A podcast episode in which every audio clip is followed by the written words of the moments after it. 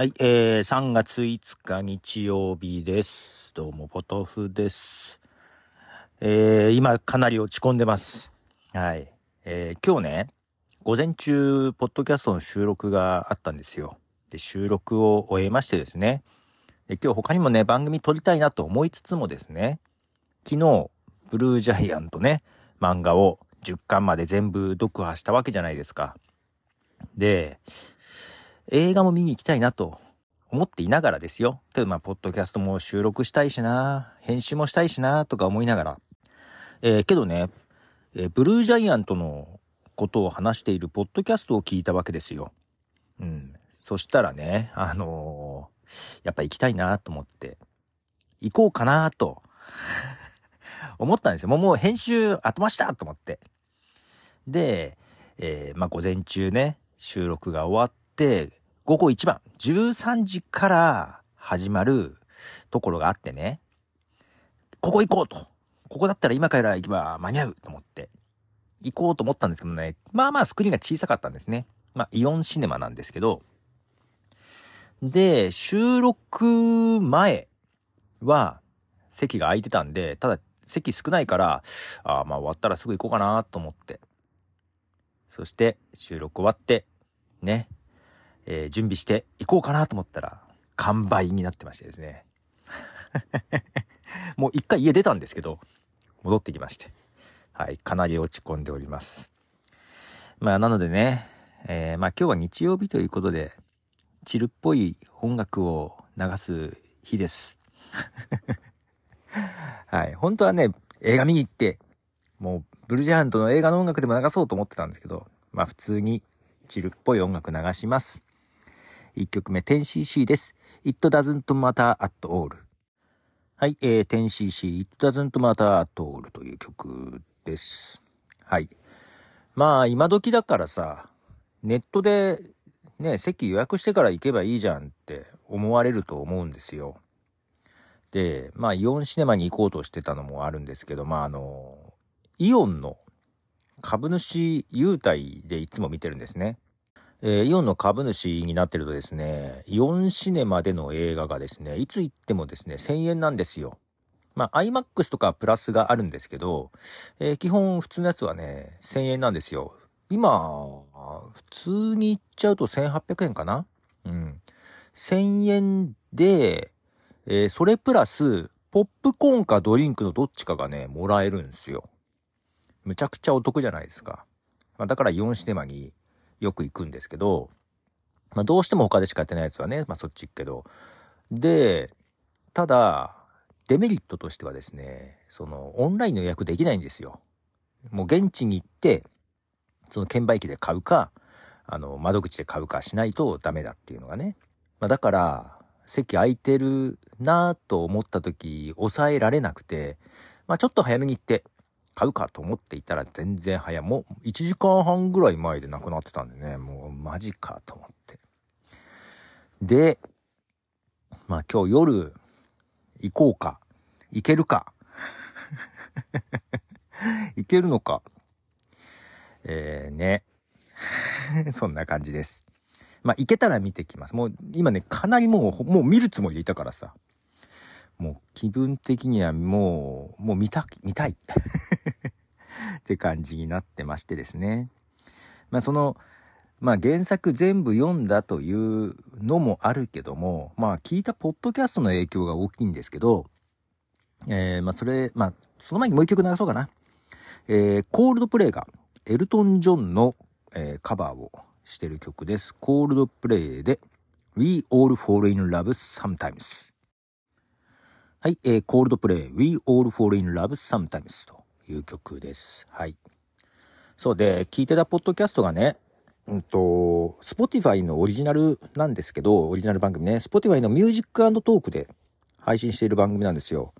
で、番組名が、これが番組名だよな。えっ、と、アーティストが語るアニメミュージックディープトークというですね、番組なんです。で、毎回違うアニメとか、まあ映画、アニメ映画の題材にして、えっ、と、話しているやつなんですが、これがね、うんと、第7回2月26日に配信している第7回が、えー、 BLUE GIANT なんですよ。で、あれ、1時間半ぐらいあったかな？結構長いエピソードです。で、まあ、曲も流れるので、ミュージックトークなんでね。うん。結構それも含め長めなんですが、1時間半は言い過ぎたかなそんなになかったかないやけど曲も含めるとそれぐらいあるんじゃないかな。ね、なので、ブルージャイアントで流れる曲、あと、何？えー、っと、他のジャズの曲とかもね、えー、流れるんですが、そこで話しているのがですよ。うん。あの、原作者、漫画の原作者の石塚真一さん。そして、えー、原作の編集もしつつ、途中からですね、えっ、ー、と、脚本ストーリーライティングだったかな？とかをやっているナンバーエイトという方と、今回映画で音楽を担当している上原ひろみさんっていうジャズピアニスト。この3人がね、話してるんですよ。で、音楽面からね、そのどうだったかっていう話、だから作るの大変さの話を聞いてたら、聞きたくなる。これまで原作最後10巻まで読んだからっていうのもある。読んだ上で、ああ、あの場面どうすんだろうっていうのもあるね。で、まあ、不安な部分もあるじゃない。ね。漫画、音楽漫画を本当にその音楽を作って表現するっていうのはうまくはまるかどうかっていうね。で、今回、その、主人公たちのオリジナル楽曲も、まあ書き下ろして上原ひろみさんがね、書いてるわけですよ。大変だった、やっぱり大変だったみたい。そのみんなのね、あの漫画を読んだ上で思い描いている曲と、やっぱズレはあるじゃない。少しずつね。だからそれを合わせていくっていうのもね、大変だったし。で、監督に ダメ出しというかさ、えー、まあ、あ、こっからあれだね。漫画を見た上で、映画は見てないです。映画は見てないんで映画のネタバレはないんだけど、漫画全部見たんで、ちょっとネタバレ的なことがあるので、ネタバレ苦手な人はちょっとね、えー、やめてもらった方がいいかな。あ、ちょっと曲流しますんで、えー、その間に映画はと、まあまあ、ネタバレ？漫画のネタバレ見たくない人は一旦 停止していただいて、また、えネタバレいいよ、あるいは漫画読んだよみたいな人が、ま、だから映画でどこを描くのか俺分かってないんだよね。だから最後まで描くのか。まあいいや。えー、一曲流しますね。えー、クリス・アイザックで Waiting for My Lucky Day。はい、えー、クリス・アイザック Waiting for My Lucky Day という曲です。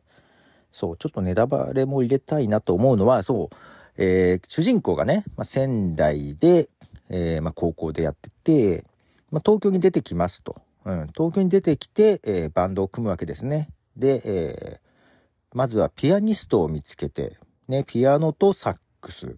で、それに昔からの友人が初心者ながらドラムを始めて、ドラムで入って3人でっていう形になるんですけど、まあ上原ひろみさんがね、まあ今回その3人のバンド、ジャスっていうね、バンド名でてバンドを組むんだけど、ジャスのオリジナル曲を上原ひろみさんが書き下ろす。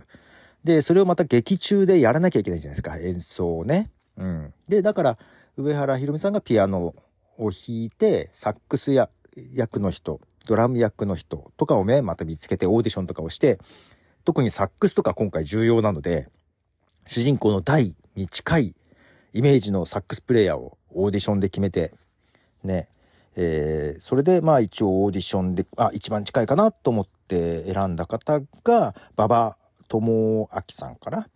で、サックス奏者のね。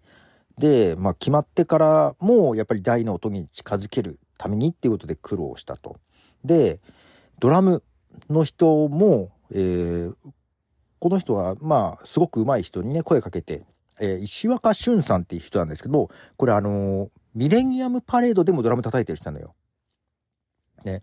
ただ漫画って初心者っていう役なのね。だから、石若俊さんが上手いから、どう初心者の音にするかっていう苦労とか、そういうの聞いたら面白くてさ、そうだよねと思って、むちゃくちゃ上手いプロの人が、そうか、初心者の玉田の役ってどうやってやるんだろうと。だから、音一つ一つも違うと思うんだよね。プロの出す音の音、初心者の音と。あそこどうやってやってんだろうとか。けど、下手すぎてもいけないだろうけど、下手だってわかんなきゃいけないしみたいなところとかね。あと3人でやってるでしょ？えー、で、サックス、ピアノ、ドラム。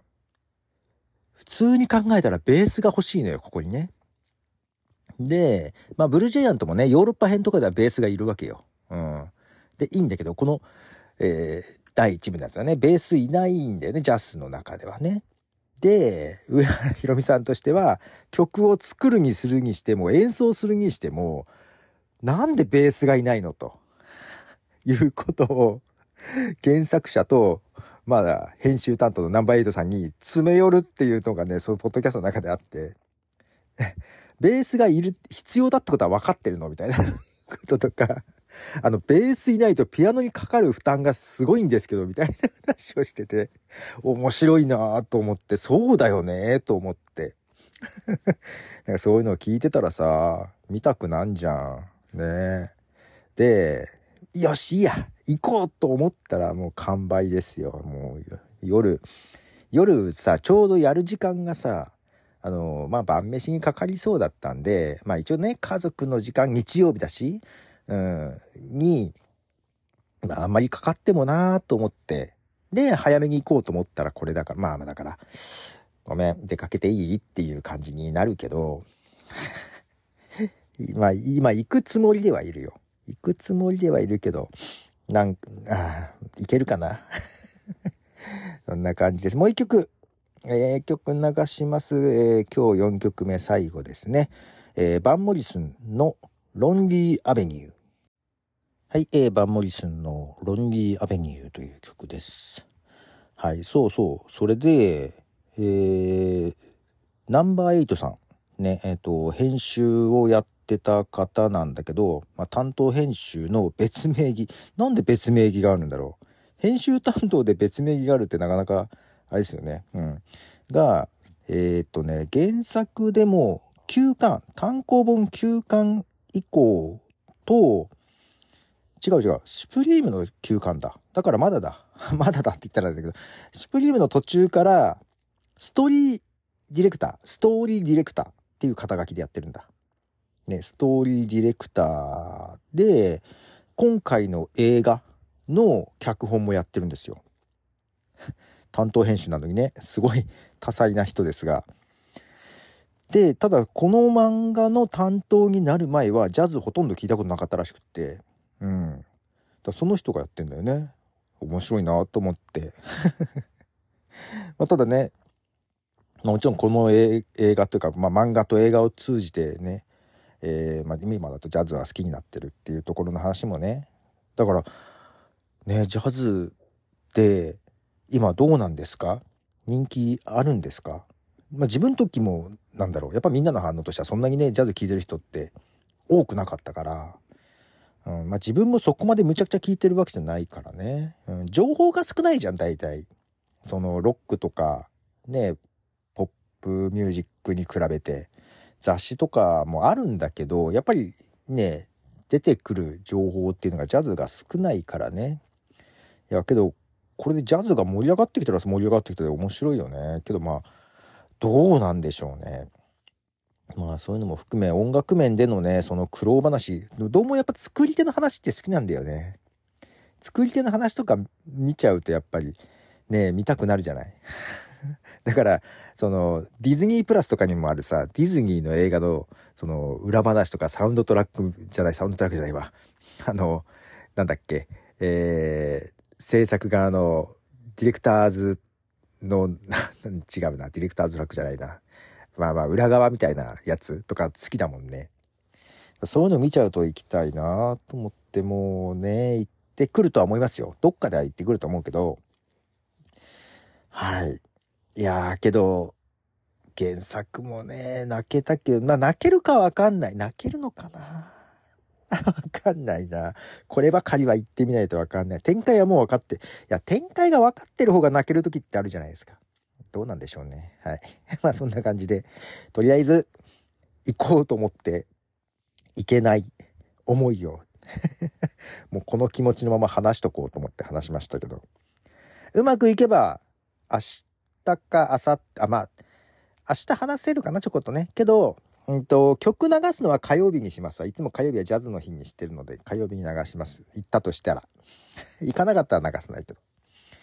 はい。そう。それでさ、その、ポッドキャスト今回聞いたやつさ、ミュージックトークだからね、曲も流れるんだけど、だからその中の、その曲でさ、えー、っとね、なんだっけ、あの、ニューっていう曲あれ？ミュージックトークで流れてたかな？じゃあサントラに入ってるのね 曲がね、サントラがあって、その JASS のオリジナル曲とかもあるわけだけど、で、ニューっていう曲、これが原作読んでて、ああと思って、こう、曲に関するね、描写とかがあるじゃないですか。で、やっぱり、オリジナル曲を、ね、漫画の中でオリジナル曲が、まあ、上原ひろみさんが作曲をして、まあ、今回映画でも流れるんだろうっていうのやつで、やっぱイメージと違ったら怖いなと思ったんだけど、そのニューっていう曲を聞いた時に、これあの、大が作曲したやつね。聞いた時に、いいなと思ったんだよね。あ、これなら見たいって思ったんだよ。でね、うん、その影響は大きいかな。うん。イメージにそんな遠くなかったんで、あ面白そうと思って。はい。まあ、こんな語ってますが、見に行きましたっつって内容を語らなかったら怖いね。はまらなかったんだって。まあ、いや、そんなことないよき。きっと楽しめると思います。楽しめると思いますが、行ってこようと思います。ということで、ポトフでした。じゃあね。